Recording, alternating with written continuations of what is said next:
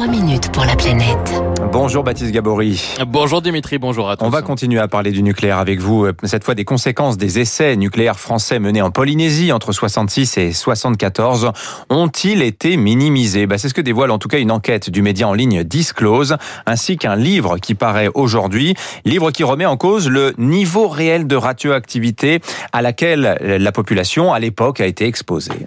Et oui, et ce à partir de 2000 pages de documents militaires déclassifiés en 2013, puis analysés euh, pendant euh, deux ans, notamment par Sébastien Philippe. Il est enseignant-chercheur à l'université de Princeton aux États-Unis euh, dans le programme Sciences et Sécurité internationale. Il est également co-auteur du livre publié aujourd'hui, Toxique, aux éditions des presses universitaires de France. Notre analyse montre hein, qu'il y a eu dans plusieurs essais, six notamment, qui font partie des essais qui ont eu le plus d'impact, une sous-évaluation de l'impact sur les populations d'un facteur 2 euh, à 10 selon les essais et euh, l'âge des personnes qui sont affectées.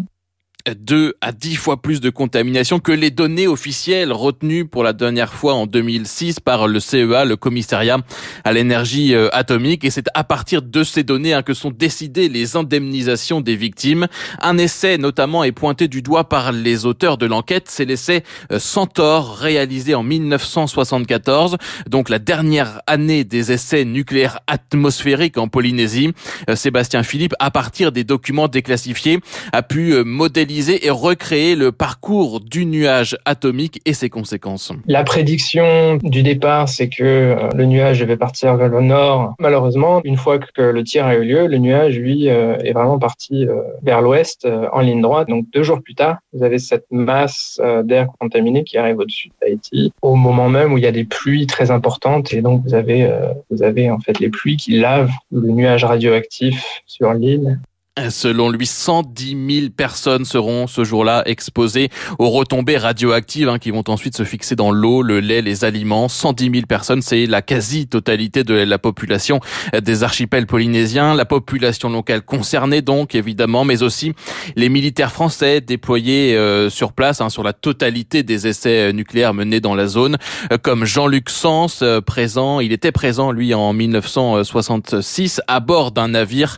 chargé de sécuriser la zone des essais nucléaires. On était euh, sous les retombées et puis euh, il y avait, on avait mis en place ce qu'on appelait les arrosages en pluie, qui qu'on puisait dans l'eau de mer euh, de l'eau que l'on propulsait sur le bateau pour décontaminer. Donc on tirait de l'eau contaminée pour décontaminer les, les infrastructures, sans précaution particulière. Et sur l'autre bord, il y avait les décontaminateurs qui étaient en, en tenue blanche avec les compteurs GGR en train d'analyser les, les retombées. Jean-Luc Sanson, devenu euh, depuis euh, président honoraire de l'association Aven qui s'occupe des vétérans victimes des essais nucléaires. Selon le média en ligne Disclose, le nombre de civils polynésiens ayant touché une indemnité s'élève aujourd'hui à seulement 63 personnes. Baptiste Gabory.